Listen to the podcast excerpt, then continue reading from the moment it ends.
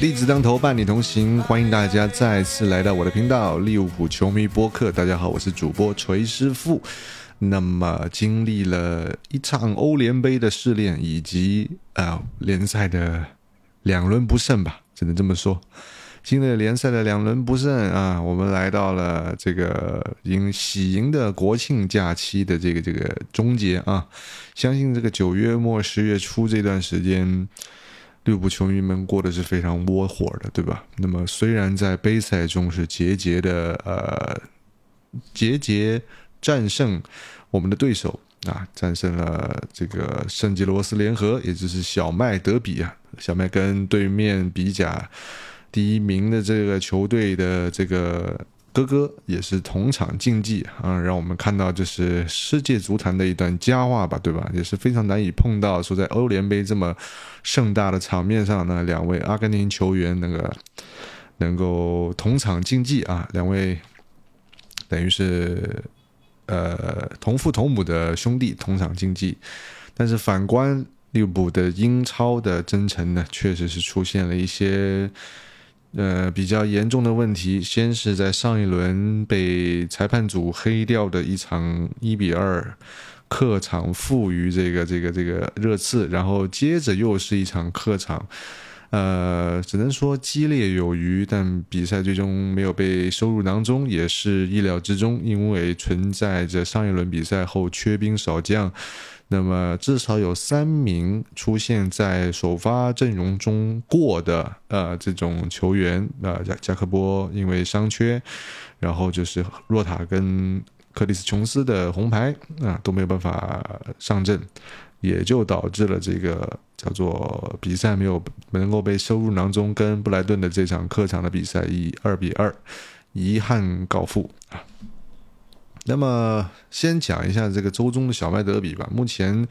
利物浦所有的杯赛都还是克洛普在贯彻的一个一个一个思路，其实是在让所有的角色球员、轮换球员尽可能的呃迅速的将这个技战术打磨到接近首发的水平。呃，这场比赛中，格拉芬贝赫的表现比较突出啊，就是确实是他从数据上来看的话，三次首发是贡献了两个助攻和一个进球，也是打入了利物浦生涯的处子球啊，非常非常值得祝贺。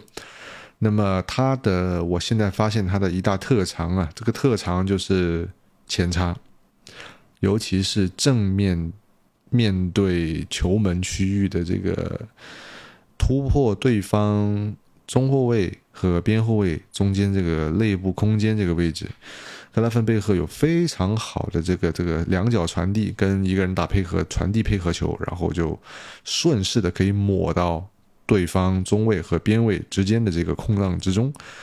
呃，接球拿球。那么，并且因为他的身高，也可以在这个位置呢成为一个持球支点，然后可以给后插上的其他的攻击型球员。造成一个架炮台的一个攻势，那么格拉芬贝赫的这套打法呢，非常非常的适合现在利物浦的攻击模式啊。利物浦现在其实，在攻击上的时候，很容易出现一个什么情况，就是呃，后场应该只剩下两个中后卫，这一点已经有点像模仿上个赛季布莱顿的比赛。哎，上个赛季布莱顿就是邓克跟另外一个谁我忘记了。两个人就慢慢的倒脚，把这个球啊往中线去带，去中，然后再用一些斜向的长传给到后，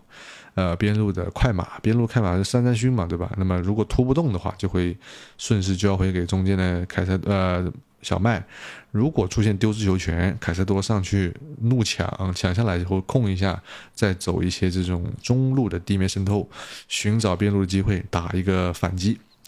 啊，这是上个赛季布莱顿的打法。那么利物浦其实并不能完全说在照搬布莱顿的打法，但是他有倾向于让两名中后卫开始发动，呃，这个叫做向前压迫的这个进攻号角啊。这是利物浦目前正在做的事情。那么有一个很大的问题，也不叫很大的问题吧，就是呃，利物浦的中卫储备，这个中卫储备呢，并不是很好。所以他的阵容中就会出现一些问题啊，出现一些呃，比如说范戴克之前的红牌啊，红牌之后，没有人可以顶范戴克的位置，包括科纳特。科纳特如果能顶的话，那么另外一边他搭配的马蒂普，他们两个人的站位就会存在一些问题。现在发现科纳特跟宽萨的搭档非常好，尤其是在这一场小麦德比啊，跟这个圣吉罗斯联合的比赛中。呃，康纳特有很好的飞身封堵，然后宽萨也有非常好的这个门前的解围。宽萨还需要一些问呃一些锤炼、一些磨练，他确实还有一些很毛躁，以及一些比较浪的这种想要打中卫的这种长传呃方式啊。但是宽萨表现得非常不错，我觉得这个年轻人在阵中能够拥有这么多的出场机会，一定就是有他的道理。那么还是让我们慢慢期待宽萨有没有可能成为接下来利物浦球队现在已经是基本上是第四中卫的首选啊。慢慢慢慢，他能不能够去替代像马替补这样的角色？是不是可以跟范戴克出现一些搭档？是不是可以让他上一上？或者说，或者。他就可以成为，呃，比如说马蒂普退居二线之后，是范戴克跟科纳特打这个首发中卫，然后范戴克出现一些，比如说，呃，队长可能会出现一些假设啊，在年纪上来以后需要一些伤病和轮换，那么宽萨可以及时顶上去啊，这是对于宽萨有很好的前景的预测。那么周中这个比赛没什么好说的，重中之重，我觉得这一呃这期节目我们聊一下这个。呃，英超还是聊一下利物浦的英超，以及这过去的这一整个第八轮的这个这个英超比赛啊，我觉得都是有一些很值得玩味和吊诡的地方啊。这是我觉得比较很神奇的地方，就是这个第八轮的比赛呢，出现了非常多呃意想不到的情况，就是上半区出现了一个小小的不大不小的一个停滞。首先呢，就是曼城非常罕见的在英超吃了连败。那么我记得上一次曼城吃连败应该是在三年前的时候了啊，吃到连败。那么先是被狼队掀翻，上周就是跟利物浦同一时间的啊，就是被狼队掀翻。那么这一轮呢，又是被这个阿森纳在最后时刻啊被。可以说是被绝杀了啊，就是被被阿森纳带走。那么阿森纳也算是报了去年这个没有夺冠的这个心头之恨。那么我觉得认我认为今年阿森纳在主场拿下曼城，也就是基本上宣告，我相信阿森纳今年夺冠的几率会非常低。呃，如果有人愿意听为什么我认为阿森纳今年夺冠的这个几率很低的话，我今年看了两两场。就是我今天只看了两场阿森纳的球，啊，一场呢就是这个阿森纳踢埃弗顿的，一场就是这个这个阿森纳踢这个这个曼联的这两场球。虽然他们都拿下来了，但是存在很多隐患。如果有人想听，可以聊一聊。呃，其次这一轮还有一个诡异的地方，就是一直快要死掉的，我觉得快要死掉的这个这个滕哈赫的曼联啊。出现了一个不大不小的冷门，就是在他跟这个这个曼联跟谁的比赛？跟弗勒姆吗？是吗？啊，不是，是跟布伦特福德啊。这轮他是打布伦特福德，早早的就是一比零落后，一直到就快要八十分钟了吧，七十多分钟换了麦克托米奈上来，然后麦克托米奈补时阶段哐哐两脚，直接二比一爆种，这个这个绝杀逆转了这个布伦特福德。哇，这一下就真的很夸张了！突然就让很多人想起了福格森时间了，对吧？很突然，突然很多人就想起了九二班，想起了红魔基因，想起了非常多的事情。包括同同样的是，在这个时间段，贝克汉姆的纪录片也上也上映了，在 Netflix 上映。然后小麦跟贝克汉姆还有很多的这种在互联网上的互动啊，在社交媒体的互动，也被人截取下来，去作为一个小麦对抗。滕哈赫的一个一个一个一个表现吧啊，我觉得曼联存在技战术的问题，其实真的是次要的问题。我自己会非常尊重有血性、有传承的曼联啊，就我也很很欣赏像麦克托米奈这样的球员，也许他一辈子都会跟就是会会跟利物浦交战的时候会呃有那么强的那种。我觉得是求胜心态吧，但是我还蛮尊重这种运动员的。这种运动员，我觉得比至少让我觉得比桑乔好一万倍。对，然后曼联，呃，也是有很多的问题，我觉得不需要我在这里赘述了啊。曼联的问题不需要我在这赘述。然后还有一个就是，呃，这个叫说，呃，纽卡斯尔联也是二比二踢平了西汉姆，这个也这两个也算是在积分榜上都是。呃，前几位的了，阿森纳现在是纽纽卡斯尔联掉到第八，然后维拉呢是上一轮赢了切尔西之后是呃上上上轮啊赢了切尔西之后是是来到了第六的位置啊，然后还有一个就是我看一下切尔西啊，再说一个切尔西，切尔西已经不温不火的三连胜了啊，切尔西已经打出了三连胜，已经来到了这个东部第一的位置了啊。他们呢，先是在这个这个，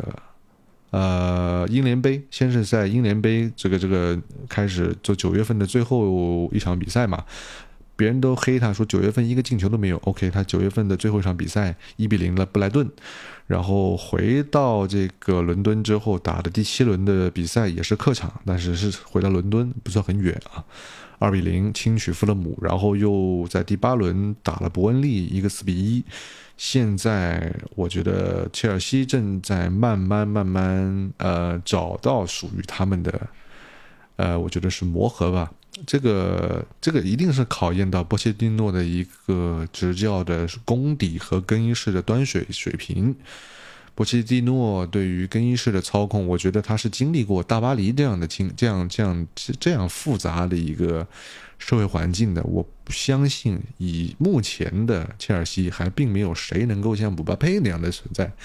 波切蒂诺是摁得住的啊，更衣室的问题是摁得住的，然后凝聚力和球队的这个呃主心骨这一块，我觉得波切蒂诺慢慢慢慢正在提炼啊，正在提炼。我相信，呃，斯特林会是波切蒂诺手底下凝聚整支球队的一个。核心一个老大哥的形象，斯特林会存在非常大的呃用处，无论是在更衣室还是在球场上啊，这就是我觉得比较诡异的第八轮，就是呃已经出现了一些这个这个想要把这个上半区球队分数给拉平的这么一个趋势啊，呃，并且在经历过第七轮利物浦遭遇的这个系统局的误判之后呢，还是给到利物浦一个二比二的结局。那么引申着来说，说着说着，我们就说到了打呃布莱顿的这场比赛，也是本赛季第一场啊麦卡利斯特回到布莱顿主场，也就是美国运通球场，回到他以前征战的这个球场啊，打得不算好。小麦目前被摁死在焊死在六号位上了。我这个问题，呃，所有看球的球迷，无论麦克托呃麦克托米奈呢，无论麦卡利斯特说我多么喜欢打六号位。相信一点，他越是喜欢，越是怎么样，越不代表他就能打，明白吗？他不一定能打这个位置。他无论你要怎么样的训练练习，他都在都在尝试的要去要去修饰掉他曾经在进攻端的那些呃优质的思想。他不得不去做一个擦屁股的角色，包括包括索博。啊，包括索博，索博现在真的是慢慢慢慢杰拉德化，嗯，包括这场比赛到打到补时阶段吧，他的铲抢也是出现了一些问题啊，也是出现了一些不收脚的问题。利物浦现在的铲抢的问题容易吃牌，这个是公认的。过去的七轮比赛，他总共吃了四张红牌，很夸张的数字，这是建队以来都没有听说过的啊，非常夸张。那么打布莱顿的这场比赛呢，呃，萨拉赫是独中两元啊，有非常不错的表现，呃，但是突出一个问题，突出一个问题就是努涅斯难堪大任，这个问题很严重了。其实我觉得已经，为什么克洛普在本赛季用田忌赛马的方式？我觉得最主要的原因就是想要养努涅斯，想要把他的进球数养出来，非常明显。这是为什么？是因为这个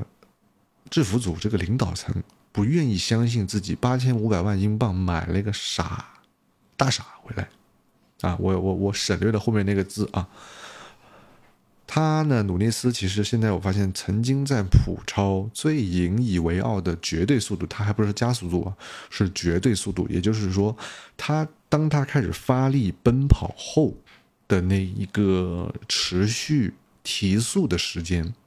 那个时间段，努涅斯是非常特殊的。他不像哈兰德啊，哈兰德是直接步子大迈起来，就是跑起来了。他是哈兰德是很德系的一个车啊。呃，努涅斯不是，努涅斯比较像呃雷克萨斯，就是你让他跑起来，他会跑得很快，他那但是让他冲，那他不一定能冲得很快。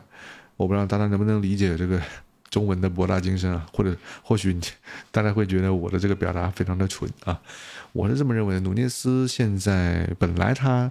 除了射术，呃以外啊，还有个头球，还有一个这个这个头球支点，还有一个就是这个绝对速度打反击嘛，对吧？那么现在来看，好像绝对速度在英超赛场也不是很突出了，这个问题有点麻烦。一开始想要用这个上上等马打中等马打下等马的这个田忌赛马的战术。因为上一轮的红牌和伤停，导致努涅斯不得不首发出战。他首发出战还有个问题，还是我之前提到过的，他跟迪亚斯的不兼容，嗯，一点都不兼容。为什么？迪亚斯持球大和，你可以理解为迪亚斯就是个哈登啊。有没有看篮球的朋友，或者不愿意我这么表述的话，我就不这么说啊。迪亚斯持球大和，他是需要持呃带球。才能够创造进攻机会的这场比赛，迪亚斯浪射多不多？不算很多，但是几乎都是浪射，也不找萨拉赫了。发现没有？他也这场比赛他的进攻欲望比较强，而且如果迪亚斯的进攻欲望强，他就会一定程度上让努涅斯的单箭头显得不那么锐利，因为他不给努涅斯冲的空间了啊，不给他跑的空间了，整个后卫线被拉得非常的低。那努涅斯还有什么优势吗？对吧？萨拉赫再愿意打这个内部的啊边路核心，再那么不愿意带球进禁区，他还是不得不进禁区。为什么？只有他进禁区了，对面那两个人才可能有机会吃到饼。因为这两个人是不会做饼给萨拉赫的，在这场这至少在这场比赛啊。那么努涅斯的问题还是这样，包括在周中啊这个。呃，欧联杯一个近在咫尺的这个这个门前的，应该就是碰一下就能进的伊布所谓的我姥姥都能进的球，也是没了啊。呃，目前努涅斯为利物浦欧冠呃不是欧战进的球大概是五个，呃，一言难尽，我还是一言难尽。对于努涅斯，我只能希望他。呃，有机会的话，他和若塔，或者是他，对我觉得跟他能搭的就若塔，啊，只有若塔。为什么呢？若塔可以作为呃二前锋，牵扯带走一些的这个这个这个进攻火力，带走一些的防守人员，让努涅斯冲起来，跑起来才有机会，啊，这是努涅斯的搭档啊。那么最后一个话题是关于阿诺德的，也是这场比赛我觉得最奇怪的地方，就是大家如果有看比赛的直播，或者没看，现在可以倒回去看一件事情非常重要，就是在七十八分钟邓克进那个头球的时候，是那个头球是因为什么？是因为，呃，阿诺德和这个科纳特包夹这个这个这个布莱顿对面七号的这个叫做谁我忘记了七号。布莱顿的这个七号想要突破嘛？啊，两个人想关门，没关上之后把人绊倒了。嗯，拿了一个前场位置非常好的任意球，然后这个这个这个这个七号罚了个任意球给到邓克，膝盖一顶半高球嘛。说说是说，呃罗伯逊罗伯逊没有防住啊，冒顶什么的。我觉得跟罗伯逊一点关系都没有。为什么没有人去看一看？怎么样？会就是这样一个前场任意球是怎么被创造出来的？